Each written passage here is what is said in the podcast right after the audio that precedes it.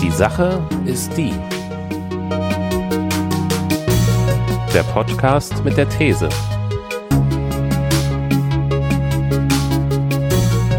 Mit Daniel und Christian.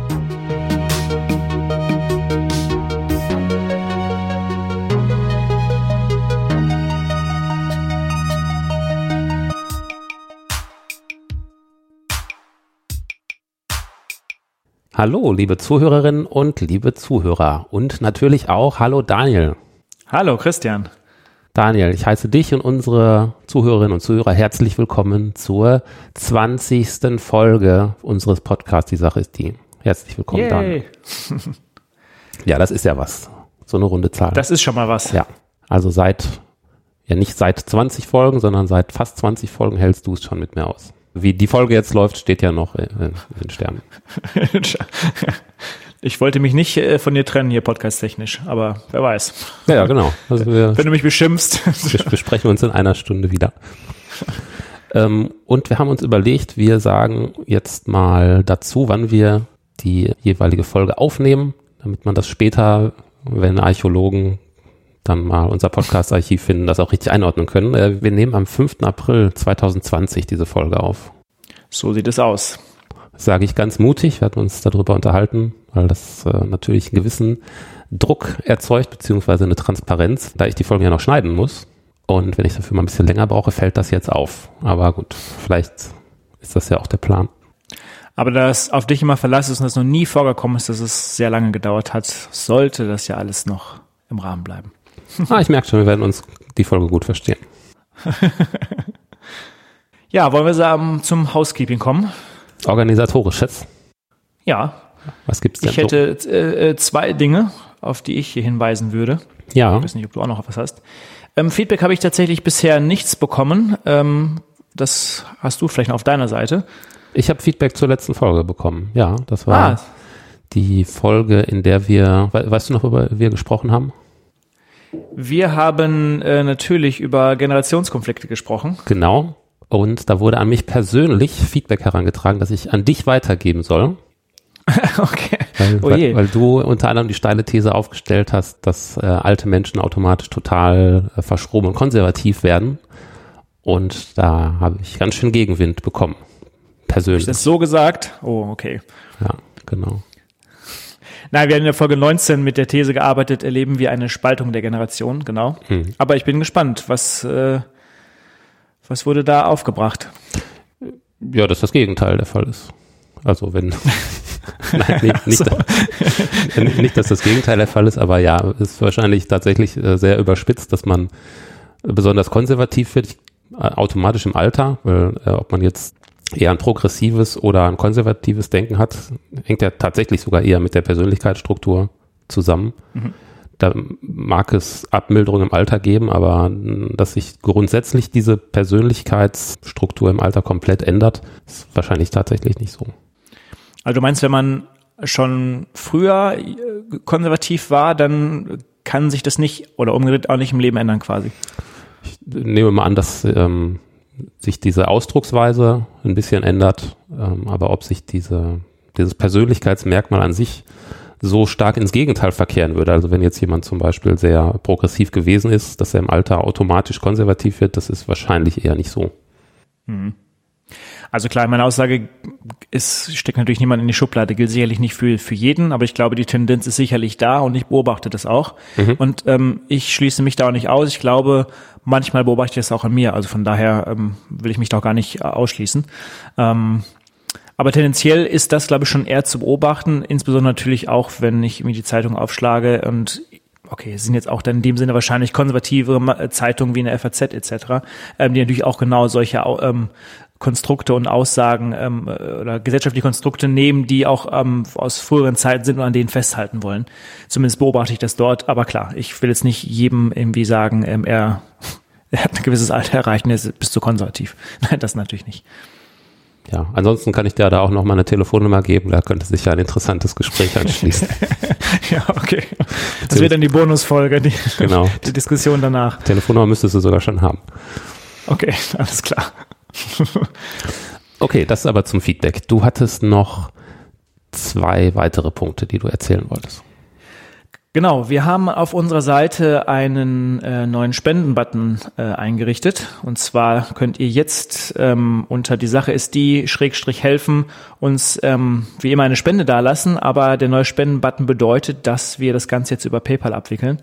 Das heißt, ihr könnt eine Einmalspende machen und wo wir uns natürlich noch viel mehr darüber freuen würden, wenn ihr natürlich vielleicht, wenn es nur zwei Euro sind, einen kleinen Dauerauftrag dalasst.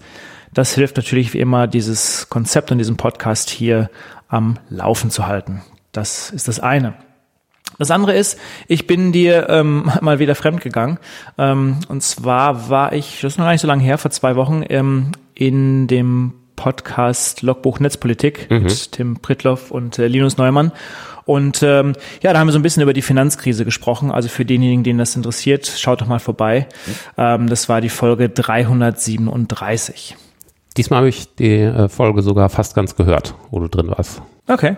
Oh, sehr schön. Mache ich ja sonst nicht, weil ich habe ja sowieso hier dich jetzt schon im Ohr und dann später beim Schnitt nochmal. Das reicht dann auch eigentlich.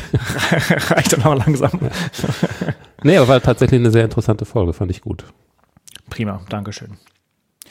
Ja, würde ich sagen, schreiten wir weiter voran. Ähm, und wir haben uns ein bisschen etwas äh, ähm, Spezielleres ausgedacht. Ähm, Ihr wisst ja, das Konzept dieses Podcasts ist natürlich, dass wir versuchen, Phänomene ähm, ja, in der Gesellschaft zu beobachten und zu überlegen, wer ist der Profiteur davon. Und ähm, ihr alle sitzt jetzt wahrscheinlich gerade zu Hause in eurem Homeoffice oder zumindest daheim. Und ähm, wir alle durchleben gerade Zeiten, die tatsächlich nicht so einfach sind und mit uns natürlich auch irgendwie auf verschiedene Art und Weise etwas mit uns machen. Und ähm, auf der einen Seite sind wir natürlich keine Virologen und ähm, es gibt, glaube ich, da draußen gerade aktuell genug Leute, die sich zu Experten erheben, um jetzt über das Coronavirus ähm, ähm, zu erzählen. Das sind wir nicht und möchten wir auch explizit an dieser Stelle nicht. Ich glaube, auch wenn ihr ihn wahrscheinlich alle schon hört, ähm, da können wir nur auf äh, Herrn Drosten vom NDR auf den Podcast verweisen. Ähm, aber wir möchten unserer Linie treu bleiben und versuchen mal jetzt in den nächsten Bisher haben wir, glaube ich, mal ein paar Folgen, drei, vier Folgen geplant. Vielleicht mal versuchen, in unterschiedlichen Buckets sicherlich mal zu überlegen, wie sich unter Umständen ähm, die Welt nach Corona ähm, verändern könnte und dann zu überlegen, wer davon profitiert oder auch eben nicht. Genau, das ist jetzt mal ein Fall, wo die Themen, die wir behandeln, nicht nur aktuell sind, die sind es ja sowieso meistens, sondern sogar akut. Das haben wir bisher in der Art noch nicht gehabt. Ne? Ja, das stimmt ich hatte gerade eine Theorie äh, oder eine These dazu, spontan, wieso es plötzlich so viele Hobby-Virologen gibt. Okay. Äh, mir ist gerade eingefallen, der, äh, der Posten der äh, Hobby-Fußballtrainer, der ist ja auch gerade nicht besetzt, ne? Da gibt's halt Stimmt, du meinst sie. Guter Punkt. Jetzt gibt's immer die Hobby-Bundestrainer und so. Aber es ist natürlich immer, tatsächlich ist es interessant. Also ähm, immer, wenn gerade ein Thema ganz speziell und akut aufkommt, das hatten wir auch schon mal in einer Folge behandelt zum Thema ähm, äh, Blockchain, dann gibt es auf einmal ganz viele Experten und Berater, die jetzt alle genau wissen, was Sache ist und ähm, ja, ähm, wissen, was zu tun ist. Und ja, da muss man natürlich mal ein bisschen vorsichtig sein, damit man nicht den falschen Leuten da auf den Leim geht. Ja, das da. gilt jetzt im, im äh, wirtschaftlichen, was Blockchain angeht, aber natürlich auch hier gerade bei so einem sensiblen Thema, was natürlich im Virus angeht. Ja, aber was wirklich Sache ist, das erfahrt ihr natürlich hier, denn unser Podcast heißt ja auch so. so sieht's aus. Das heißt, die These, die wir heute oder die ich an dich mitgebracht habe, gut, das haben wir natürlich schon vorher so ein bisschen erläutert. Es ist, ähm, die Sache ist die, die Welt nach Corona wird eine andere sein. Ja. Und ähm, ich glaube, was wir uns als Bucket heute mal rausgesucht haben, das ist, dass wir so ein bisschen mal so einen breiten ähm, Schirm spannen äh, um das Thema Digital-Digitalisierung. Und ähm, da haben wir jetzt beide mal in den letzten Wochen einiges für uns gesammelt und können wir mal ein bisschen sicherlich über das eine oder andere einfach mal sprechen. Also das heißt, diese These, die kann uns noch über die eine oder andere Folge begleiten. Aber heute gucken wir mal aufs Thema Computer und so. Mhm ja, das ist eine gute, eine gute Sache. Okay, okay. Ich meine, das, ähm, das, was mir auf dem Herzen liegt und das, ähm, das ist ganz gut, ähm, dass wir mal vielleicht über das Thema Homeoffice sprechen. Einerseits findet da ja auch gerade digital viel statt, aber auf der anderen Seite, für dich ist es ja eigentlich nichts Neues, oder? Ich meine, du arbeitest ja schon vorher im Homeoffice, also nicht eben nicht ausschließlich, aber ja, es ist schon neu für mich. Also okay. in, in dieser Konsequenz. Es ist für mich total zur Normalität geworden, remote zu arbeiten. Sprich, dass ich nicht mehr die ganze Zeit bei Auftraggebern vor Ort bin. Das ist super. Also das hat sich bei mir gut eingependelt, dass ich äh, ab und zu dann mal so eine kleine Dienstreise mache, also für ein, zwei Wochen. Mhm. Und dass ich ansonsten remote arbeite. Zum Remote-Arbeiten hatte ich allerdings bisher ein extra Büro, das ich mir dazu dediziert gemietet hatte. Ja, stimmt, ja. Und ähm, das war ganz gut. Da war ich auch in so eine Infrastruktur eingebunden mit Kaffeemaschine und andere Menschen und so weiter. Ja, also ich konnte schon die Tür zumachen, dann hatte ich meine Ruhe, das finde ich sowieso immer gut, aber es mhm. waren äh, andere Menschen auf Abruf zur Verfügung.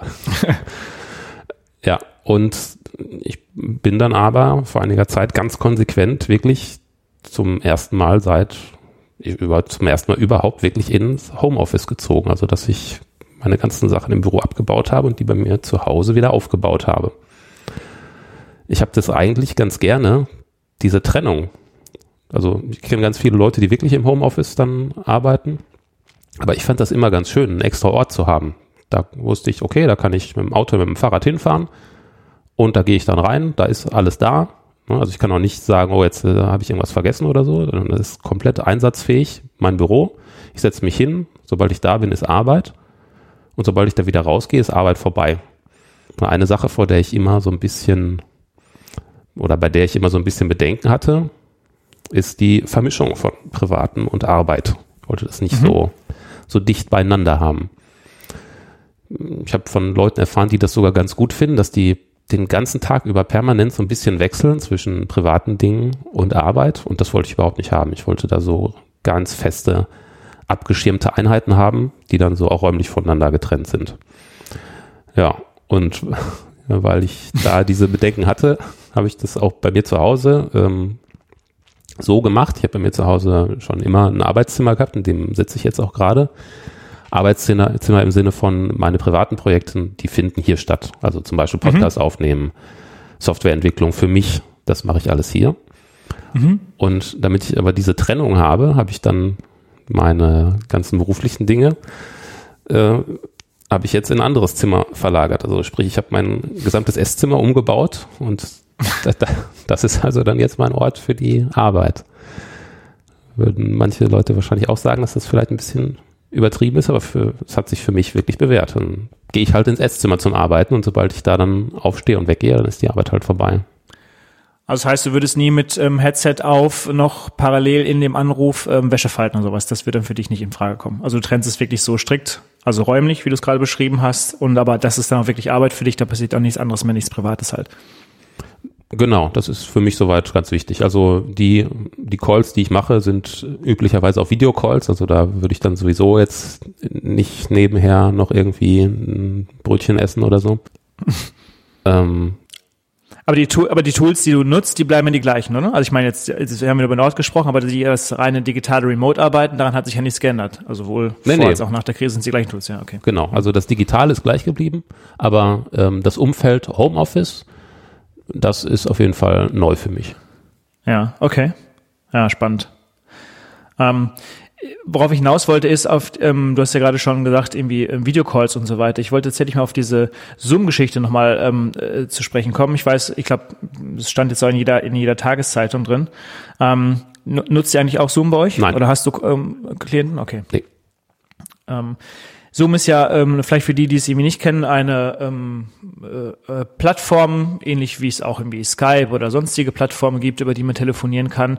Ähm, ja, über die man Videotelefonie unter anderem machen kann. Und ähm, was es, was Zoom eigentlich immer ausgezeichnet war, dass es mit relativ vielen Teilnehmern geht, also mit mehreren hundert Teilnehmern ist das äh, theoretisch machbar oder praktisch. Und was es immer ausgezeichnet hat, dass äh, sie sich darauf oder dass die, die das Unternehmen Wert darauf gelegt haben, dass es eine exzellenten Qualität ähm, stattfindet, also Bildqualität und Tonqualität. Ja. Und das haben auch nutzen auch viele Unternehmen.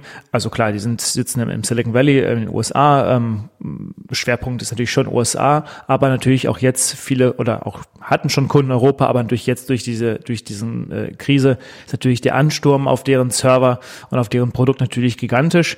Nicht nur von Unternehmen, sondern natürlich auch, sei es ähm, der Yogakurs. Ähm, bei mir im, im Office zum Beispiel, wir haben immer einen Yogakurs gehabt, theoretisch, der physisch logischerweise angeboten wurde. Und der ist natürlich jetzt ins ähm, Digitale gewandert. Das heißt, Ach. wenn ich den Yoga mitmachen wollen würde, das habe ich nie gemacht, sollte ich vielleicht mal, ähm, dann äh, kann ich das Ganze jetzt ähm, digital verfolgen. Ach, das ist ja super cool. Das, sowas höre ich zum ersten Mal, dass der Firmensport in digital verlagert wird, ins Digitale. Nicht okay? Ja. Habe ich jetzt von ganz vielen schon gehört, dass das wohl irgendwie passiert, auch Meditation und so weiter. Mhm. Okay. Ja. ja, super.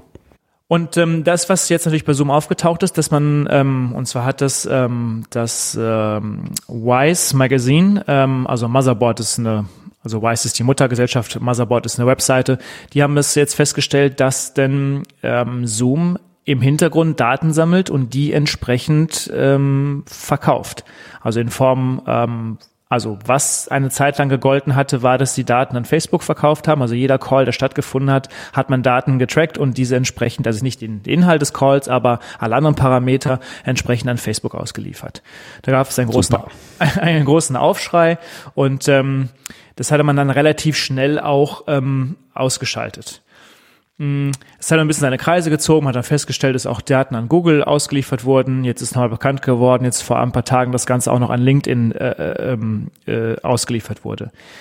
Und ich wollte es mal ein bisschen nochmal so in, in so einem Fokus rücken. Einerseits natürlich ist es ein sehr tolles Tool, also keine Frage.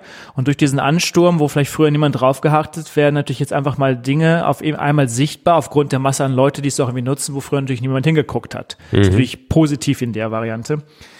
Ähm, aber ich finde es so ein bisschen bezeichnend, ehrlich gesagt. Ich habe nochmal, ich habe, ich verfolge die Firma schon mal länger, ähm, habe nochmal so ein bisschen in die Historie geschaut und ich finde so, dass mal Zoom auch einfach drei Fehler gemacht hat. Hm Einerseits, dass sie, glaube ich, nie verstanden haben in ihrem Produkt, ähm, also das behaupte ich jetzt zumindest mal, dass es einen Unterschied gibt zwischen einer Videotelefonie für den Privatanwender und dass es eine Enterprise-Lösung gibt. Eine Enterprise-Lösung, in der ich Geld bezahle, muss ich eigentlich erwarten, dass dort natürlich in reinster Form ich das Produkt nutze, ohne dass noch irgendwie Daten abgeschnorchelt werden und weiterverkauft wird. Also sprich, das Businessmodell ist, ich äh, habe da so ein Premium-Firmen-Account bei Zoom und da sind dann meine 50 Mitarbeiter oder so mit drin. Ja, genau, zum mhm. Beispiel, exakt. Ja. So, das hätte ich mal erwartet und ich glaube, diesen Unterschied haben sie halt irgendwie nie gemacht. Mhm. Jetzt ist übrigens so weit gegangen, dass der CEO sagt, Mensch, ähm, die nächsten 100 Tage werden wir nur an der Datensicherheit arbeiten, es wird nicht mehr in einem Produkt gearbeitet. Elon Musk hat jetzt das Produkt aus der Firma verbannt. Und wenn der zweite Punkt ist, ähm, wenn man mal den, die, das, die Interviews mit dem CEO verfolgt ist, dann kam an ganz vielen Stellen raus, nein, wir wussten ja gar nicht, was Facebook macht. Und das finde ich irgendwie schon eine Frechheit in dem Maße, denn lassen wir Facebook Facebook sein. Aber sie haben eine AGBs, die werden auch dieser Firma ausgeliefert und ich habe die AGBs nochmal reingeschaut, da steht ganz klar drin, was sie machen und was sie bekommen an Daten. Also zu sagen, wir wussten von nichts, heißt, man hat die AGBs nie gelesen. Ja, und wie du schon richtig sagst, man muss sich mal überlegen, man hat da zahlende Kunden und verkauft dann zusätzlich noch deren Daten. Das hängt jetzt so ein bisschen davon ab, was das für Daten waren. Aber, also, also ob die zum Beispiel ähm, perfekt anonymisiert waren und ob die sich nicht de-anonymisieren ließen. Wäre mal so eine interessante Sache. Also ich würde jetzt mal äh, annehmen, Facebook ist natürlich interessiert an den sogenannten Metadaten, ne? an den Inhalten natürlich ja. nicht. Das ist viel zu kompliziert und gar nicht so interessant, aber die wollen halt wissen, wer mit wem wie oft spricht. Ja, zum Beispiel, das war es auch. Also ich meine, es ging halt los, dass man dieses ähm, dieses ähm, äh, äh, Facebook ähm, Software Developer Kit hat quasi, was man zum Beispiel nutzt, um einfach sich einzuloggen. Also es gibt es ja bei ganz vielen Apps halt mittlerweile. Ja. Klar, die Gegenleistung ist natürlich, dass man genau, was du gerade sagst, diese Metadaten halt bekommt. Ja. Ja, für ein Produkt, für das man dann noch zahlt, das ist natürlich hart. Ja, definitiv. Also ich meine, das ist jetzt ähm, also Vorteil und Nachteil zugleich. Vorteil natürlich klar. Jetzt stellen viele Leute fest, oh, wir können ganz viele Meetings auch einfach per Videotelefonie machen. Ich glaube, dass auch die Welt danach so sein wird, dass man vielleicht nicht mehr zu jedem Meeting fliegen muss. Ähm, klar, und Nachteil ist natürlich, dass man feststellt, hm, Software, die wir da vorfinden, ist dann doch nicht ganz so astrein, wie man sich das eigentlich wünschen würde. Ja, das ist natürlich jetzt sehr interessant. Also viele Firmen waren zum Glück schon darauf eingestellt, auf Remote-Arbeit, so gelegentlich und hatten da schon Tools für. Ja, aber von jetzt auf gleich werden die Tools natürlich einem riesigen Stresstest unterzogen. Plötzlich läuft alles über die Tools und ja, da kommen dann auch plötzlich so kleine Stolpersteine viel stärker zum Tragen, die auch in den Tools verborgen sind. Wobei jetzt darüber, über die Sache mit den Daten, wäre man natürlich ohne die Informationen aus der Presse vielleicht gar nicht gestolpert. Ne? Ja, bestimmt. Also ist gut. Ich finde es super, dass das zutage getreten ist. Was natürlich auch hinzukommt, ist, dass natürlich jetzt auch ähm, man Probleme, erhebliche Probleme bekommt mit der Datensicherheit. Ähm, einerseits müssen natürlich jetzt VPN äh, zur Verfügung gestellt werden, um dass irgendwie Kunden, äh, nicht Kunden, die Mitarbeiter auf die, die Infrastruktur zugreifen können. Meine, so viele, teilweise gibt es ja gar nicht so viele VPN-Zugänge, wie vielleicht unter, un, unter Umständen ein Unternehmen Mitarbeiter hat. Ich meine, wenn du 100.000 Mitarbeiter hast, wird es irgendwie schwierig. Und ich habe von Fällen gelesen, dass natürlich, damit die Mitarbeiter überhaupt irgendwie zugreifen können, auch halt irgendwie Datenschutz oder Sicherheitsbestimmungen so rum natürlich nach unten geregelt wurden, damit es halt ein bisschen einfacher ist. Also für, ja. für Computerhacker ist sicherlich auch gerade eine gute Zeit. Also kurze Erklärung, VPN, Virtual Private Network, ähm, bedeutet, man kann sich über eine sichere verschlüsselte Leitung von irgendwo, zum Beispiel von zu Hause, in das sichere Firmennetz einwählen. Das ist ja oft einfach nötig, um auf die sensible Inf Infrastruktur der Firma zuzugreifen. Ja, da gab es dann diverse Probleme. Also zum einen könnte es sein, dass die VPN-Lösungen nicht für den ganzen Traffic ausgelegt sind. Mhm. Das ähm, habe ich jetzt mehr als einmal mitgekriegt. Also wo vorher irgendwie ein paar Dutzend Leute gleichzeitig im Remote Office waren, aus verschiedenen Gründen. Hat das alles noch funktioniert, wo das aber plötzlich ein paar hundert oder ein paar tausend Leute sind, die darauf zugreifen. Da hat es dann zum Teil von der Bandbreite einfach nicht mehr gepasst. Also, oder die Lizenzen haben zum Teil äh, das nicht mehr hergegeben, dass sich so viele Leute einwählen konnten. Da hieß es dann, sich möglichst schon früh morgens ins äh, VPN einwählen, um einen der begehrten Plätze zu bekommen. Und ein anderer Flaschenhals bei der Sache ist, ähm, je nachdem, wie es technisch gelöst ist, ähm, brauchst du, um dich in so also einen VPN einzuwählen, so einen Token-Generator. Sprich, äh, jedes Mal musst du dir, bisschen wie beim Online-Banking, so eine TAN generieren, um dich überhaupt einwählen zu können. Und wenn äh, Firmen zum Beispiel komplett auf Hardware-Tokens gesetzt haben, das sind dann wirklich so kleine Geräte, wie man sie vielleicht auch vom Online-Banking kennt, die so eine Zahl ausspucken, hatten die Firmen plötzlich nicht genug von diesen Teilen. Konnten also nicht jeden Mitarbeiter damit bestücken und nicht jeder Mitarbeiter konnte sich entsprechend einwählen. Das waren dann halt alles Probleme, die plötzlich auf einmal dann auf Firmen zukamen. Ja. Also selbst wenn so eine Lösung da war und die an sich funktioniert hat, hat sie, konnte sie nicht unbedingt direkt so schnell hochskalieren. Einerseits das und ich glaube auch jetzt im Nachgang wird sich sicherlich auch da in dieser Welt auch nochmal was verändern. Es gibt ja in, in, in, auch in San Francisco Zscaler zum Beispiel, die würden den Zugang sicher herstellen ohne VPN. Auch natürlich solche Firmen natürlich jetzt sicherlich auch äh, profitieren, um dann natürlich auch in solchen Krisen dann vielleicht demnächst ein bisschen besser gerüstet zu sein. Ja. Ich meine, das ist der eine Punkt. Wir reden jetzt nur von, von solchen Punkten, Skalierbarkeit. Auf der anderen Seite, was wir natürlich auch haben, das ist auch viele Mails verschickt werden, äh, wo es um diesen Virus geht, also dieses übliche Virus per Mail verschicken, dass man irgendwo auf einen Link klickt. Ich glaube jetzt, ich habe einen Bericht gelesen über eine Klinik in ähm, äh, Tschechien, ähm, die auf sowas reingefallen sind und dann war natürlich die ganze Klinik lahmgelegt und auch da kämpft man natürlich gegen den Coronavirus, was natürlich sehr, sehr bitter ist. Also da nutzt man diese Krise auch noch aus, um auf diese Art und Weise Geld zu machen, indem man dann natürlich sagt, beweis uns bitte ein paar Bitcoins, dann geben wir die ganzen Rechner hier wieder frei. Das heißt, also das waren diese üblichen Mails, die einen Verschlüsselungstrojaner mit an Bord haben? Exakt, genau. Und die haben sich aber noch irgendwie auf das Coronavirus bezogen, oder? Ja, genau. Es war so eine Nachricht wie nach dem Motto, hier bitte irgendwie spenden Sie doch Geld oder helfen Sie ah, bitte, okay. Coronavirus ganz böse. Genau. Hm. Ja. Sondern war das ganze Krankenhaus halt lahmgelegt, teilweise mussten Operationen ähm, äh, verschoben werden. Äh, man hatte dann also ich glaube, in Deutschland ist ja teilweise auch üblich, dass man äh, Patienten, die getestet werden sollten, als draußen vorfahren. Das heißt, man hat dann irgendwie einen separat gelagerten Computer auf die Straße stellen müssen, die dann mit dem System erstmal nichts zu tun hat, damit man die Leute überhaupt erstmal irgendwie registrieren konnte, die halt dann ähm, zum, zum äh, Testen äh, des, des Virus quasi davor gefahren sind. Ja. Aber sowas passiert in diesen Zeiten auch und das ist natürlich sehr bitter. Ja, ich habe allerdings auch das Gegenteil gehört, also von äh, diesen ähm, ja, wie soll man die eigentlich nennen? Also es sind ja schon Digitalkriminelle, es sind ja so Online-Verbrecherbanden. Und da gibt es auch mhm. welche, die sich explizit dagegen ausgesprochen haben, jetzt gerade Krankenhäuser anzugreifen. Es gibt da, ah, okay. gibt auch unter den Kriminellen, gibt es zum Teil noch sowas wie eine Ethik. Aber ja, wenn, wenn das dann noch fehlt, ist natürlich super bitter, ja. Ja, ja, das stimmt. Gut, dann haben wir noch ein bisschen so die, was ich mal ganz gut finde, wenn wir mal auf die andere Seite vom Arbeiten weggehen, diese Geschichte um Netflix und Co., dass ähm, immer diese Mehr durchs Netz läuft, oh, ähm, das verstopft ja ähm, das, das komplette Internet mhm. und ähm, man muss es ja runterdrosseln. Ähm, wenn man nochmal, das habe ich nochmal nachgeschaut, nochmal hier bei dem ähm, D6 hier in, in Frankfurt, bei dem ähm, Internetknoten mal äh, schaut, Da ist eine maximale Kapazität von 54 Terabyte, äh, Terabit pro Sekunde möglich. Ähm, und aktuell ähm, ist, wird es ungefähr belastet mit 6,3 Terabit. Man hat wohl in den Phasen gesehen, klar mit Homeoffice und mehr Netflix und so weiter, dass es angestiegen ist, um so circa 0,8 Terabit. Man rechnet wohl damit, es auch noch weiter ansteigen wird. Aber klar, die Zahl zeigt, ähm, da ist noch eine Menge Luft ähm, nach oben. Also zumindest für Deutschland gilt es, ähm, dass äh, ja, wir zwangsweise hier Netflix nicht runterregeln müssten, um ähm, hier die Leitung freizuhalten, in Anführungszeichen.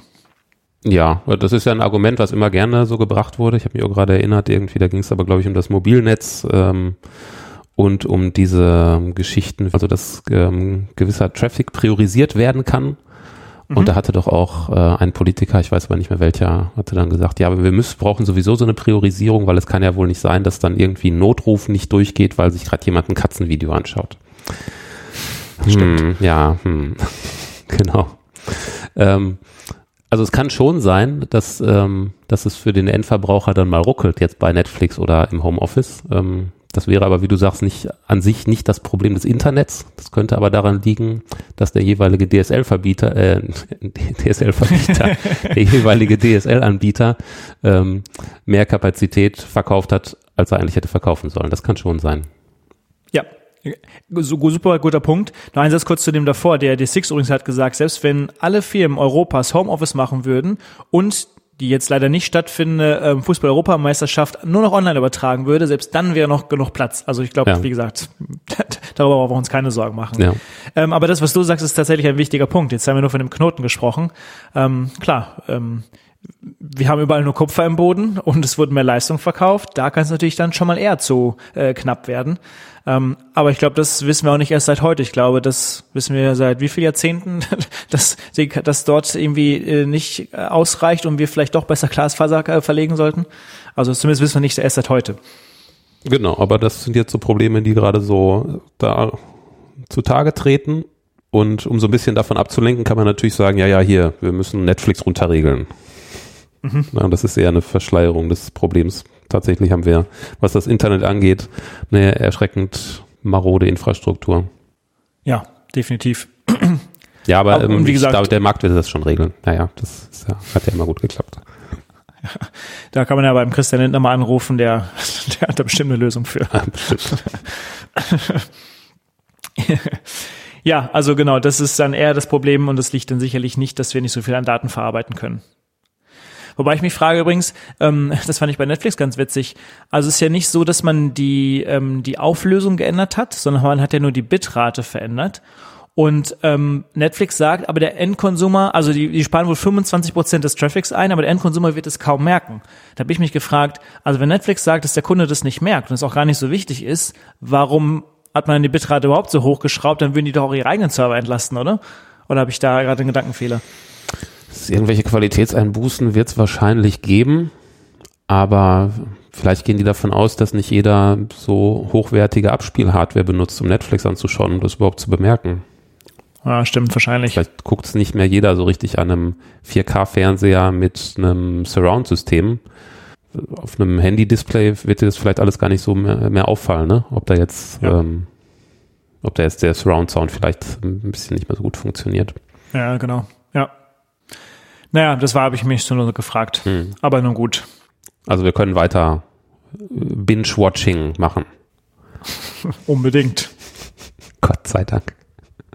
Ja, was man auch festgestellt hat in den Statistiken ist, dass halt komischerweise der Netflix-Konsum äh, tatsächlich und auch Online-Spiele schon morgens sehr früh anfängt. Also ist halt die Frage, sind das jetzt auch die daheim gebliebenen Kinder oder bevor man ins Homeoffice geht, spielt es jeder nochmal eine Runde Doom oder so? Hm. Ja, oder ist das diese von mir gerade angesprochene Vermischung von Privaten und Arbeit? Ja, sehr guter Punkt. Ja, das kann sein.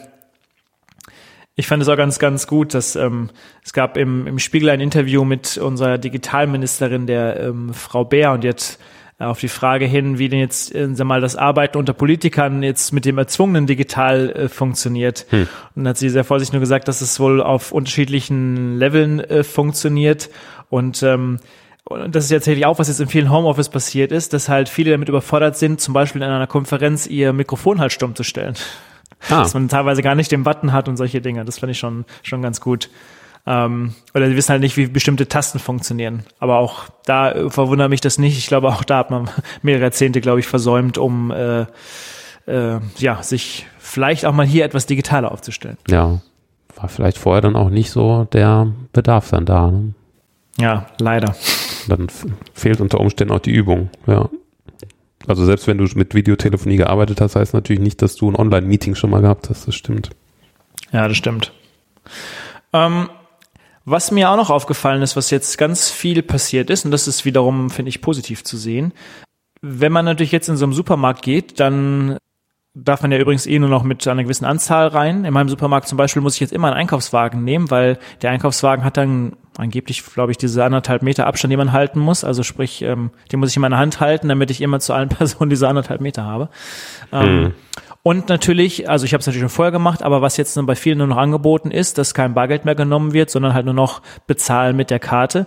Und ähm, da sticht dieses kontaktlose Bezahlen natürlich ähm, hervor. Es gibt eine Studie, die die Bundesbank äh, tatsächlich vor ein paar Tagen veröffentlicht hat. Und ähm, ja, auch da sehen wir ein äh, gigantisches Wachstum. Man, die Bundesbank sagt, dass von allen Besitzern von kontaktlosen ähm, Debitkarten ähm, 32 Prozent der Leute diese Möglichkeit ausschöpfen. Wobei man muss es noch ein bisschen eingrenzen, dass nur ähm, auch nur die Hälfte der Leute, die eine kontaktlose Karte haben könnten, bisher diese bestellt haben. Also muss es nochmal dann nochmal um die Hälfte reduzieren quasi. Aber auf jeden Fall da auch immenses Wachstum. Ich glaube, das wird dann auch nicht mehr weggehen. Das wird zu bleiben. Wir Deutschland galten ja mal als Land irgendwie, wo wir die Kreditkarte verschmähen und auch uns wie, wie häufig haben wir uns über Apple Pay und Co. aufgeregt und die Sparkassen haben gesagt, sowas brauchen wir alles nicht. Ja, und jetzt ist es da und jetzt ist der Virus der Auslöser, dass es auf einmal alle kontaktlos bezahlen. Aber das findest du besser? Ist das generell eine gute Sache, dass alle kontaktlos bezahlen? Also jetzt mal virusunabhängig?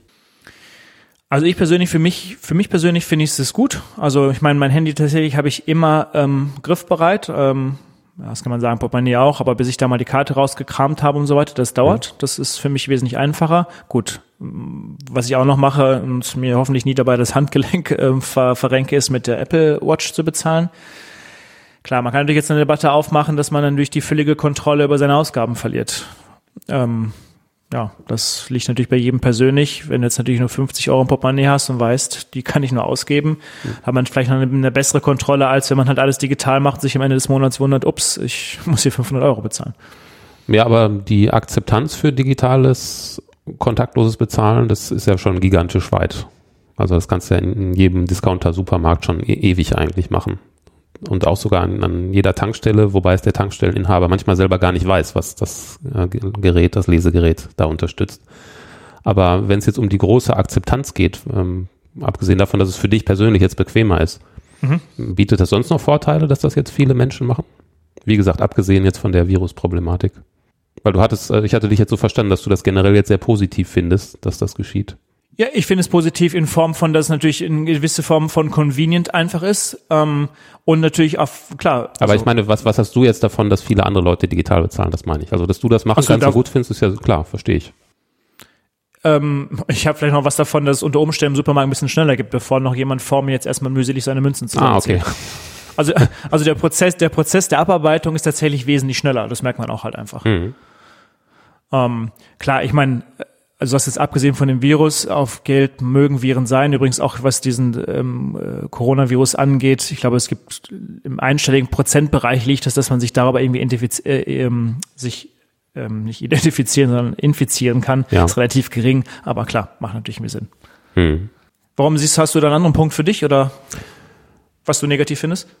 Nee, ich hätte jetzt gar nicht gesa ähm, gesagt, dass das jetzt eine positive Entwicklung an sich ist. Also ich glaube auch, dass viel mehr Leute das jetzt nutzen, aber das kann mir persönlich ja egal sein, solange ich so zahlen kann, wie ich möchte.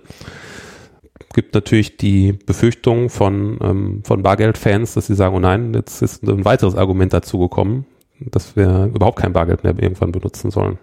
Dazu müssen wir nochmal eine separate Folge machen, aber ja. also, da hätte ich eine andere Meinung zu, aber gut.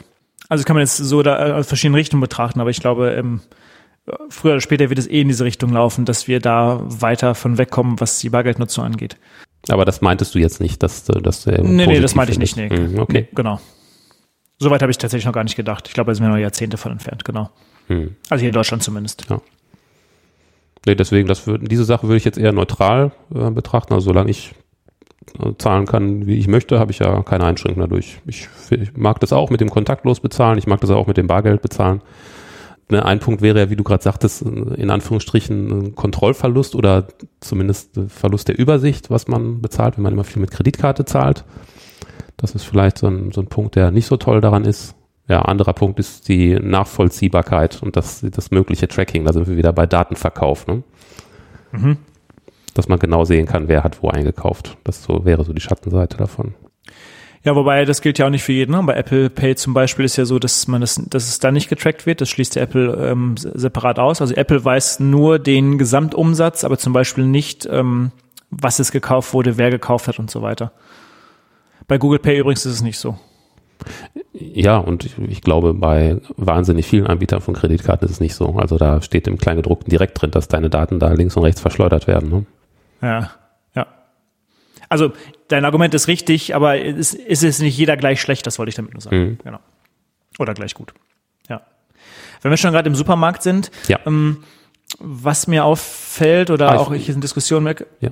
Ja? Ich wollte nur kurz fragen, ob das mir diese Sache mit dem Einkaufswagen, ob sich das denn bewährt hat, so als Abstandshalter für dich. Nee, eigentlich nicht so wirklich. Manchmal ist es so, dass ich durch die Gänge laufe und meinen Einkaufswagen halt irgendwo stehen lasse und sammle ja, dann das, ich was ich dann im Regal halt brauche. Ja, das mache ich auch also ganz viel. Und das mache ich jetzt immer noch. Also von daher, ähm, ja. Ja, das hatte ich jetzt ja auch mehrfach. Ich versuche ja dann auch Abstand zu halten, so an sich. Und dann denke ich, okay, ich muss jetzt dahin, dann muss ich da irgendwie an der Person vorbei. Und wenn ich jetzt den Wagen gerade mal hier stehen lasse, dann kann ich mich da ein bisschen mehr auf die Regalseite quetschen und dann komme ich der Person vielleicht nicht so nah. Ansonsten ja, ich meine, du kannst ja auch beim Rückwärtsgehen versehentlich mit jemandem zusammenstoßen. Ne? Stimmt. Aber ich finde es ganz lustig, also naja, lustig und manchmal auch traurig halt, wie, wie manche wie Leute unterschiedlich damit umgehen. Es gibt Leute, die interessiert es überhaupt nicht, die gehen halt irgendwie 30 Zentimeter an dir vorbei.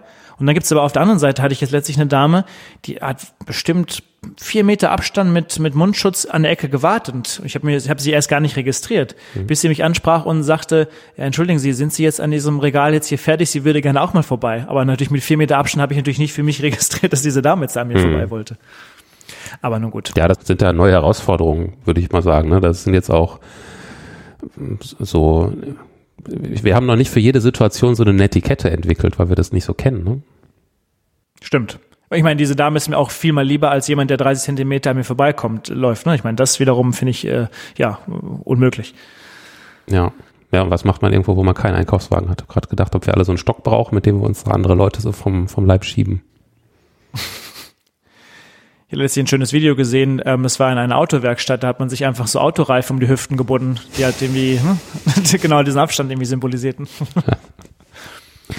ja. ja, manch einer hat schon Reifen um die Hüften von Natur aus. Ähm, Supermarkt war noch stehen geblieben. Und ja. zwar diese Thematik, ähm, dass du ähm, bei äh, einem äh, Drogeriemarkt, der morgens um neun Uhr öffnet, schon irgendwie halb neun davor stehen musst, um dass du dein Klopapier kaufen musst. Ähm, das offenbart, ich wollte gar nicht mit dir über diese Thematik reden, sondern es offenbart ja, dass es natürlich irgendwo auch Probleme gibt ähm, in den Lieferketten ähm, beziehungsweise dass man diese Lieferketten, die jetzt natürlich auch neu entstehen, ein bisschen anpassen muss. Und das sehe ich auch positiv für die Zukunft, dass sich natürlich auch in Supermärkten was ändert. Mhm. Ähm, also wir reden hier so also von digitalem Supply Chain Management, also dass man digital erfasst, welche Waren sind da, ähm, welche Routen nimmt diese Ware, manchmal wird ja sowas tagtäglich halt angeliefert. Tatsächlich ist es halt auch so, dass halt gerade bei dieser Klopapiergeschichte ähm, vieles wurde ja auch noch in, in ähm, Restaurants und Hotels geliefert. Ja. Tatsächlich dauert es relativ lange, bis diese, diese Lieferketten so abgeändert sind, dass jetzt da nichts mehr hinkommt, beziehungsweise die Routen, die dahin gehen, abgeändert werden, dass die ja noch jetzt auch in, in einem Drogeriemarkt ankommen. Mhm. Also ich will damit sagen, also bisher gab es auch, waren die, dieses Management von diesen Lieferketten, war man völlig überfordert gewesen. Und ich glaube auch, dass das jetzt ein Trend sein wird, dass man, dass sich das noch mehr digital anpasst und wir auch nach diesem Virus ähm, das sicherlich etwas effizienter steuern können. Das heißt, die Lieferketten an sich, die waren ziemlich starre, meinst du? Ja, starr, zum Teil auch noch nicht mal digitalisiert, da wurde vielleicht noch mal was irgendwie geplant per Papier oder wie auch immer halt, genau. Das ist interessant. Hm, hätte ich jetzt ohne länger drüber nachzudenken wahrscheinlich eher das Gegenteil angenommen, weil es gibt ja wenn es jetzt um die Lieferung von, äh, von verderblichen Waren geht, beispielsweise, und ein, eingefrorenen Dingen, gibt es ja mhm. dieses berühmte Mantra, die Kühlkette darf nicht unterbrochen werden, zum Beispiel. Das hatten wir mhm. eigentlich relativ gut im Griff, so mit Just-in-Time-Lieferung und so. Das, äh, da hatte ich, hätte ich gedacht, Mensch, da steckt schon eine ganz schöne Präzision dahinter. Aber dann scheint das nicht überall der Fall gewesen zu sein. Ja, also ich weiß, mit Kühlketten habe ich mich jetzt nicht befasst, aber da muss es wahrscheinlich dann auch so sein. Klar, mhm. hast du sicherlich recht, aber es gilt wahrscheinlich nicht für jeden ähm, äh, oder für jedes, was in einem Supermarkt irgendwie angeliefert werden muss. Hm. Ich meine, letztendlich, ich meine, diese, dieses Klopapier, ich meine, es ist ja nicht so, dass es irgendwie alle ist, ja. Das ist ja, sondern ähm, es ist ja ein relativ großes Gut und du hast ja im Supermarkt gar nicht so viel Fläche. Also das heißt, es ist auch gar nicht so viel da halt immer. Also ich meine, das ist ja der einzige Grund, warum es halt immer ausverkauft ist. Ja, genau. Es nimmt viel Platz weg, richtig. Ja, ist doof zu lagern. Es nimmt viel Platz weg. Genau. Ich meine, wäre es jetzt irgendwie Nutella, ja, dann davon kann man vielleicht ein bisschen mehr ins Regal stellen. Ja, richtig. Oder andere Nuss, andere Nuss-Nougatscremes. Also, genau ja, das ist vielleicht wirklich so das Problem. Die Lagerkapazität ist darauf nicht ausgelegt und hat sich bisher wahrscheinlich auch nicht gelohnt, das wer weiß viel äh, zu lagern. Hast keine, wahrscheinlich keine gigantischen Margen darauf. Und bisher hat jeder das immer in vernünftigen Mengen gekauft. Ja. Aber ja, ich war gestern einkaufen, tatsächlich war besagtes Regal leer. Okay. Also ich habe auch, hab auch keins gebraucht, war jetzt kein Nachteil für mich, aber ich gucke dann trotzdem immer da in den Gang rein. So aus Neugierde. Nichts da. Und ich war früh morgens da. Also mein Vorrat ist noch der, der Vorrat aus der Krise, also vor der Krise quasi. Jetzt ist natürlich so ein bisschen so ein Spiel halt. Ne? Also wie lange, wann gehe ich jetzt halt einkaufen? Wenn es kurz vor knapp ist oder lieber halt vorher? Ja. Oder vielleicht ist die Krise auch dann schon vorbei. Mal gucken, vielleicht könnte ich das überstehen. ja, ja, ist dann vielleicht ein Spiel mit dem Feuer. Ja, vielleicht. In meinem im Supermarketing auch überall so Zettel, man soll doch bitte fair sein und jeweils nur eine Packung Toilettenpapier höchstens eine Packung Mehl und eine Packung Knäckebrot nehmen. Das sind wohl die Sachen, die sonst entsprechend gehortet wurden. Ja, okay. Ich, ich lese immer die Lebensmittelzeitung, also auch aus beruflichen Gründen. Und ähm, da ist jetzt immer ein neuer Index drin, was denn äh, so, so ein Hamster-Index, also welche über, also eine Statistik von Woche zu Woche, welche Nahrungsmittel denn halt äh, jetzt zugenommen haben, was die Leute mehr hamstern quasi. Ich glaube, irgendwie Reis ist jetzt irgendwie im Vergleich zur letzten Woche mehr gestiegen, habe ich heute gesehen. Ach so, ah, interessant. Ja, ja. Ich meine, klar, Hamstern, es ist, ja, es ist, stellt alles kein Problem dar. Am Ende des Tages ist es halt völlig unsolidarisch und nur weil irgendwelche Leute da draußen, ich hoffe nicht unsere Hörer, so viel davon einkaufen, ähm, ja, stehen manche Leute davor und ist nichts mehr da. Und vor allen Dingen, ich meine, was machen denn zum Beispiel eine ältere Dame, die vielleicht nicht jemanden hat, der für sie einkauft? Mhm. Ja, die muss vielleicht einmal losgehen. Jetzt ja. geht sie schon einmal aus dem Haus und ist diesem Risiko ausgesetzt und dann ist noch nicht mal mal irgendwie was in dem Regal. Ja, also das kann ich, ist für mich nicht nachvollziehbar. Ja, meine Theorie wäre ja, dass es sich gerade bei Toilettenpapier so langsam mal normalisieren muss, denn irgendwann hat halt jeder den Dachboden voll mit Klopapier, dass einfach ja. nichts mehr ins Haus passt, so sinnvollerweise. Dann, dann ne, müsste sich das doch eigentlich wieder so ein bisschen einpendeln, habe ich gedacht, aber der Zeitpunkt ist wohl noch nicht da bei meinem Bütchen hier ums Eck, wo ich manchmal Weingummi kaufe, der hatte auch jetzt vier Klopapierrollen für sechs Euro gehabt. Die konnte man da kaufen. Hm. Wahrscheinlich, auf wahrscheinlich auf Verhandlungsbasis oder so, ich weiß nicht. Nee.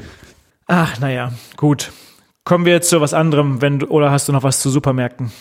Also was es noch ganz viel gab, waren äh, Produkte, die man wahrscheinlich substituieren kann. Also es gab noch einigermaßen ausreichend äh, feuchtes Toilettenpapier, es gab noch Küchenrollen ein bisschen, und Taschentücher gab es auch noch relativ viel. Mhm. Also von daher, alles gut. Ja, nächstes Thema. Ähm, Cloud-Dienste können wir noch mal ein bisschen drüber sprechen. Ähm, für die ist natürlich jetzt gerade Goldgräberstimmung hier angesagt. Ähm, ich habe mal gesehen, Microsoft, die bieten ja ähm, unter anderem auch ähm, ein Software-Tool namens Teams an, was es ja ermöglicht, ähm, auch äh, Videotelefonie ähm, zu betreiben und auch zu chatten. Das ist jetzt völlig durch die Decke gegangen. Ähm, man hat es, glaube ich, sogar so gemacht, dass es ähm, offensichtlich war es vorher nicht irgendwie in, inkludiert, das weißt du vielleicht besser als ich, in diesem 365 Bundle, also mit Word, Excel und so weiter. Für Privathaushalte war es wohl vorher nicht mit äh, inkludiert, dass es jetzt aber auch dort mit reingekommen ist. Genau, zur, jetzt zur Corona-Krise ist da Microsoft sehr freigiebig gewesen, was das angeht. Also hat ja. links und rechts Teams-Zugänge verschenkt, ja.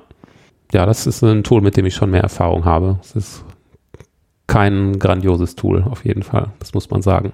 Kein grandioses, okay. Nee, nee. Ich höre ja immer das Gegenteil. Wir, wir benutzen bei uns in, in der Company Slack, das ist ja der Mitbewerber. Mhm. Ähm, und äh, die Leute sagen, dass sie mit Teams sehr begeistert oder von Teams sehr begeistert sind, weil es natürlich auch in die Umgebung da besser natürlich, ähm, wie sagt man, integriert, weil es natürlich auch aus einem Guss kommt. Es ist jetzt gut, äh, was zu haben auf jeden Fall. Ich glaube, viele Firmen waren einfach heilfroh, wenn Microsoft gesagt hat, ey, kein Stress, ne? wir haben da was, das könnt ihr jetzt gerade mal benutzen. Mhm. Ähm, wenn man da sehr viel mitarbeitet, merkt man aber schon, dass das technisch mitunter ein bisschen wackelig ist. Also die, ich habe jetzt den Vergleich, was die ähm, Videokonferenz angeht, nicht mit Slack, aber Videokonferenzen Microsoft Teams sind ultra wackelig. Also das macht oft keinen Spaß, können sich ganz schlecht auf äh, sich verändernde Bandbreiten einstellen. Da hast du ganz viel Geruckel, Tonaussetzer. Das finde ich nicht so toll. Okay. Und ja, es kommen dann auch so Nachteile, wenn es jetzt um die Benachrichtigungsfunktion geht. Ne? Also wann kriegst du eine Benachrichtigung aufs Handy zum Beispiel, wenn da in irgendeiner mhm. Gruppe was gepostet wurde. Das lässt sich halt nicht sehr fein konfigurieren. Das sind Probleme, die sind vorher nicht so aufgetreten, aber wenn du plötzlich dein, dein ganzes Arbeitsleben nur noch über Teams abwickelst, dann merkst du plötzlich, dass da sehr, sehr viele Features einfach noch fehlen. Mhm. Ah, okay, spannend. Ich habe mal eine Statistik von Microsoft gesehen, die sagen, dass ähm, der, die Nachfrage nach Cloud-Diensten um 775 Prozent gestiegen sind und bei Teams sich täglich so um die 44 Millionen Nutzer quasi einloggen. Ja, also viele Firmen sind ja sowieso ganz tief drin in der Microsoft-Infrastruktur und für die war das dann nicht mehr so ein großer Schritt, das zu nutzen. Und klar, ist natürlich jetzt auch besser, etwas zu haben, als nichts zu haben. Ja, das stimmt. Also glaubst du, dass, im, dass es einfach nur an der Software liegt oder dass es einfach serverseitig auf der Microsoft-Seite da auch ähm, zu Problemen führt? Also mit der Last hatten sie große Probleme, mit Sicherheit, aber die Software kann auch noch sehr, sehr viel Weiterentwicklung vertragen. Mhm. Ich habe den Eindruck, das hat Microsoft, äh, hat dieses Produkt sehr, sehr schnell aus dem Boden gestampft, einfach als Mitbewerber für Slack. Mhm. Und dann war es irgendwann gut genug, dass sie halt den ganzen Firmen, die sie ohnehin schon am Wickel haben, sagen können, hier, nimm mal nicht Slack, nimm mal unsers. Und dann haben sie da aber nicht mehr sehr viel Energie reingesteckt. Ähm, das hat man äh, unter anderem an einer lustigen Sache gemerkt, das war aber noch vor der Corona-Krise. Der hat an einem, ähm, wann war das? Irgendwann im Februar, meine ich, war das, und an einem Montag hat plötzlich für mich, der Firma, mit der ich da ähm, arbeite, hat plötzlich Teams nicht mehr funktioniert. Da dachte ich, ja gut, kann ja sein, irgendwie hm, irgendein Server kaputt oder sonst irgendwas. Okay. Bis ich dann gelesen habe, äh, ja, Teams hat weltweit nicht mehr funktioniert. Ja, weil äh, was passiert ist, ähm, Teams äh, arbeitet natürlich mit Verschlüsselung. Für Verschlüsselung brauchst du Zertifikate. Ja, mhm. und da ist eines der zentralen Zertifikate ist abgelaufen und Microsoft hatte vergessen, es zu verlängern. Und dadurch musste halt die ganze Welt einen, glaube ich, einen kompletten Tag auf Teams verzichten.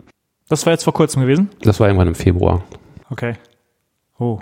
Ja, und das ist schon ziemlich bitter. Und da merkt man schon, ja, es wahrscheinlich könnte diese Software mehr Aufmerksamkeit und Liebe vertragen.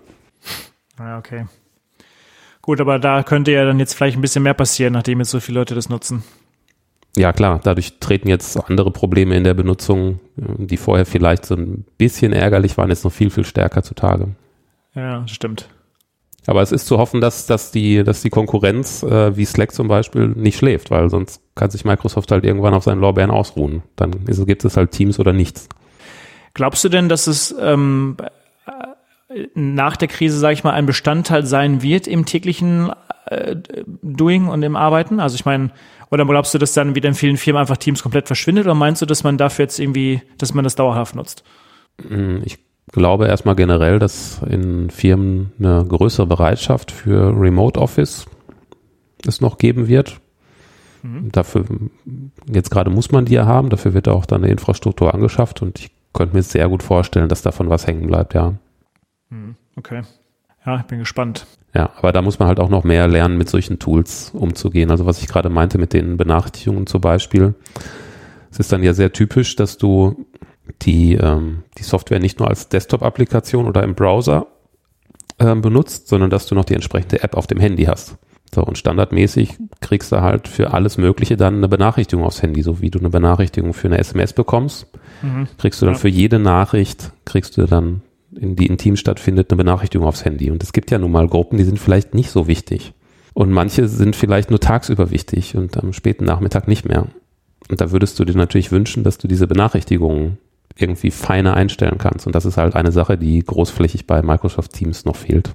Das geht bei Slack relativ gut. Also das ist auch so, was du gerade sagst. Ähm, ich glaube, ich habe nur eine Gruppe freigeschaltet, um Benachrichtigungen zu kriegen, die dann auch, wenn wichtig ist. Mhm. Alles andere habe ich tatsächlich sogar auf Stumm geschaltet, zumindest auf den Endgeräten. Genau, halt. sowas willst du machen. Du willst vielleicht auch mal sagen, äh, jetzt gerade nicht, dass du dann wie so ein, so ein Snoozer setzt, so ein Snooze-Timer. Ja, genau.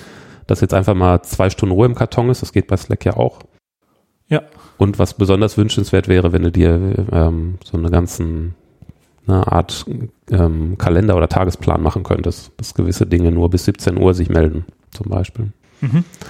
Ja, und solange das ungeklärt ist und dann auch noch ähm, auch ungeklärt ist, wie ist denn so mit Slack-Gruppen oder Teams-Gruppen zu arbeiten? Was heißt denn das, wenn ich jetzt was in eine Teams-Gruppe schreibe? Kann ich dann davon ausgehen, dass jeder, der in der Gruppe ähm, ist, das dann auch sehr zeitnah zur Kenntnis nimmt? Was ist da die Vereinbarung im Team? Da gibt's auch noch viel Ungeklärtes. Ist das so, als ob ich jemandem eine E-Mail geschrieben habe, dass ich dann davon ausgehe, ja, das hat er gesehen? Oder kann man auch sagen, nee, das reicht, wenn ich mir das einmal am Ende des Tages anschaue? Also da sind in Teams selber auch viele Arbeitsweisen noch nicht so richtig geklärt. Ja, das stimmt, das, das finde ich auch. Ich glaube, das, das muss nur geklärt sein. Ähm, aber ich finde, das, was ich auch bemerke, ist, dass es bei manchen auch ähm, Generationskonflikte gibt, nochmal, nochmal in Hinblick oder, oder im Rückblick auf die letzte Folge dass natürlich auch so mal Menschen unter Umständen gar nicht die Kommunikationsweise mit Abkürzung, Smiles und so weiter verstehen und sich da auch, auch zum Teil vielleicht missverstanden fühlen. Auch das habe ich schon erlebt. Ähm, dafür, ich meine, da kann niemand etwas dafür, aber auch das kann natürlich passieren halt, dass man etwas missinterpretiert und das ist natürlich gerade bei so einer Kommunikation relativ schnell möglich halt. Ja, also für viele Dinge ist so, so ein Chat nicht die ideale Kommunikation. Das ist auch so. Ja, exakt. So. Ja, genau. Ja. Ich habe noch zwei, drei Dinge auf meinem Zettel. Ja. Ähm, ich weiß gar nicht, wo wir als nächstes weitermachen. Veränderung der Reiseindustrie habe ich Ihnen mal aufgeschrieben. Mhm. Also einerseits glaube ich, ähm, das schließt sich so ein bisschen nahtlos über, was wir sagen, digital, also Teams nutzen zum Schreiben beziehungsweise Zoom zum Telefonieren. Ich kann mir vorstellen, dass, ähm, wie gesagt, viele Meetings eben nicht mehr stattfinden, indem man jetzt ähm, ähm, mit dem Flugzeug von Stadt A nach B muss oder Land A nach B, ja. sondern dass halt viel über diesen äh, Videochat äh, passieren kann. Einerseits das. Mhm. Ähm, Und das ist ja auch begrüßenswert, würde ich sagen. Ne? Ja, definitiv. Ne, also es ist sicherlich auch mal schön, Menschen persönlich zu treffen, aber wenn man sich mal überlegt, wie viele Flugzeuge da durch die ganze Weltgeschichte jetten, um Leute irgendwo hinzubringen, wo sie dann irgendwie sechs Stunden verbringen, das ist natürlich auch eine große Belastung für die Umwelt. Wenn wir da so ein bisschen ja, den Regler runterdrehen könnten, fände ich gar nicht schlecht. Ich meine, ein Teil meiner Arbeit äh, ähm, besteht ja just genau dadurch, was du gerade sagst, für sechs Stunden irgendwo hinzufliegen und irgendwie einen Termin zu haben quasi. Und ich stelle tatsächlich fest, also dass es also ich meine, dieses Reisen an sich bedeutet ja auch Stress. Ne? Du musst wissen, ja. ähm, wie ist der Verkehr in der Stadt, wie komme ich nach A nach B zum Flughafen kriege ich diesen Flieger. Auch das bedeutet ja irgendwo einen Stress. Und Total. Diesen Stress, den Stress habe ich jetzt gerade gar nicht mehr. Ja. Und es wirkt sich tatsächlich auch positiv ähm, auf die Konzentriertheit aus und wie ich arbeite. Ich glaube, man kann gewisse Dinge nicht vermeiden, man muss immer manchmal nochmal Leute sehen oder wenn man sich vor Ort irgendwie ein Produkt oder sonst was irgendwie anschaut. Ähm, aber ich glaube, viele Dinge kann man auch einfach ähm, ähm, beiseite schieben. Das stelle ich jetzt auch gerade fest. Ich habe auch viel an, an äh, Konferenzen teilgenommen. Die mhm. finden jetzt auf einmal auch alle digital statt. Ja, also vielleicht, ähm, genau, vielleicht stellt man fest, ist das viel besser, wenn die Leute einfach im Büro sitzen und halt eben das Ganze dann digital abwickeln. Ist natürlich schlecht wiederum für die Reiseindustrie. Ähm, Flugzeuge, also ähm, die ganzen Flugzeuggesellschaften, Hotels und so weiter, werden natürlich darunter leiden. Das wäre natürlich dann der negative Punkt. Genau, das ist äh, negativ, aber was jetzt den, die, das Digitale angeht und zum Beispiel die Konferenzen, wenn sich jetzt immer mehr Konferenzen noch stärker darauf einstellen, auf eine digitale Präsenz, also auch nicht nur im Nachhinein Vorträge ins Netz zu stellen, sondern wirklich ermöglichen, digital an einer Konferenz live teilzunehmen, dann äh, wird ja auch das Publikum sehr stark erweitert. Also ich würde jetzt nicht für irgendeine Konferenz irgendwie einen an, anderen Kontinent besuchen. Mhm. Aber wenn ich da vollwertig digital dran teilnehmen kann, würde ich an viel, viel mehr Konferenzen teilnehmen. Mhm. Also ja, das fände ich sehr begrüßenswert. Wo man schon tatsächlich vorher sagen muss, diese Aktienkonferenzen oder die ich besuche, die, also zumindest die Amerikaner haben das gemacht, die haben auch schon immer jedes, jede Präsentation auch live auf ihrer Webseite eingestellt. Mhm. Wobei da war eher der Hintergrund, dass die Amerikaner sehr vorsichtig sind und sagen, oh, wir möchten aber keinen Anleger benachteiligen. Jeder soll zur gleichen Minute die gleichen Informationen haben. Also mhm. aus diesem Gedankengang kommt das so ein bisschen. Also da war es schon so. Ja. Aber klar, ich denke, dass wir dich, wie du gerade sagst, noch sicherlich stärker auch noch nach Europa schwappen. Also das finde ich ganz interessant. Da bin ich mal gespannt, was da so kommt. Das schließt sich so ein bisschen nahtlos dann über. Ähm, das ganze Thema E-Learning ähm, ist ja die, die, die gleiche Art und Weise, zumindest ähm, dem Unterricht folgen, beziehungsweise einer Vorlesung folgen. Ja, da sind die Schulen gerade nicht so drauf eingestellt, so was ich so hier in meiner näheren Umgebung beobachte. Ne? Nee, merke ich in meiner Umgebung auch. Ähm, ich glaube, da müssen sie mit die Lehrer anfangen äh, zu basteln und welche Plattform aufzusetzen. Ja, da merkt man, welche Lehrer da so ein bisschen äh, pfiffiger oder sind oder zumindest schon Werkzeuge kennen oder auch nicht. Ja. Aber es scheint da zumindest nicht so starke Reglementierungen zu geben. Also manche Lehrer wickeln dann die Sache mit den Hausaufgaben anscheinend über E-Mails ab, was heißt ja besser als nichts. Mhm. Ich glaube, über WhatsApp läuft ganz viel und ich habe aber auch gehört von Lehrern, die ganze Discord-Server aufgesetzt haben für eine Klasse. Ja, das habe ich auch gehört, ja. Ähm, aber hier auch wieder zum Beispiel der negative Aspekt ist, wenn wir noch auf diesem Zoom zurückgehen. Zoom hat diese Funktion, ähm, dass du auch siehst, wenn jemand gerade nicht aktiv ähm, das Zoom-Fenster, sag ich mal, auf seinem Desktop hat. Also wenn du jetzt ähm, an, weiß ich nicht, eine Webseite aufmachst oder sowas. Mhm. Ähm, und das führt halt dazu, dass die Lehrer dann sagen, ach, ähm, hier Christian, äh, würdest du bitte auch weiterhin hier diesem Unterricht folgen und nicht irgendwie gerade was anderes machen halt. Aber der kann nicht sehen, dass ich dann Candy Crush spiele, oder? ich glaube, so weit geht's dann nicht. Okay. Aber ich natürlich irgendwie so, natürlich nochmal so eine Überwachungsfunktion in dem on top kommt, ist halt die Frage, ob man sowas natürlich auch irgendwie in so einem Umfeld dort haben möchte. Aber gut. Hm. Also ich, ich es sind, glaube ich, zwei Dinge. Einerseits fehlt die Infrastruktur, da haben wir jetzt ja gerade drüber gesprochen, aber ich glaube natürlich auch ganz viele, dass auch einfach man auch nicht inhaltlich darauf vorbereitet ist. Ich glaube, gerade wenn du so eine Vorlesung also in Physik oder sonst was hältst, muss das natürlich auch dem Digitalzeit irgendwie angepasst sein. Ich glaube, du kannst nicht eins zu eins die PowerPoint, die du im, in der Vorlesung verwendest, jetzt dann irgendwie einfach digital irgendwie rüberschiften und den Leuten dann so zeigen. Ich glaube, auch da, ähm, ja, muss das nochmal um, umformuliert äh, oder umgebaut werden, um dem natürlich besser zu folgen und dass ähm, man da das Ganze vielleicht noch interaktiv macht, wie auch immer halt. Ja, ja, das wäre nicht schlecht. Aber da, ja, da brauchen wir wahrscheinlich entsprechende Arbeitsweisen und das ist dann aber auch so ein bisschen die Qualität des Lehrenden wieder, die das Ganze stehen oder fallen lässt. Also wir hatten an der Universität, äh, hatten wir auch Vorlesungen, wo wir gesagt haben, ja, da müssen wir dabei sein, die sind auch super. Und es gab auch welche, wo wir gesagt haben, ja, wenn wir da hinterher das Skript haben, das reicht auch. Ich dachte, wir waren immer nur bei den Vorlesungen, wo wir wussten, dass es dann mittags was Gutes in der Mensa gab. Ja, das ist natürlich, genau. Wenn dann, wenn dann der, der Vorlesungssaal in, in Mensa-Nähe lag, mit dem Audimax genau. an.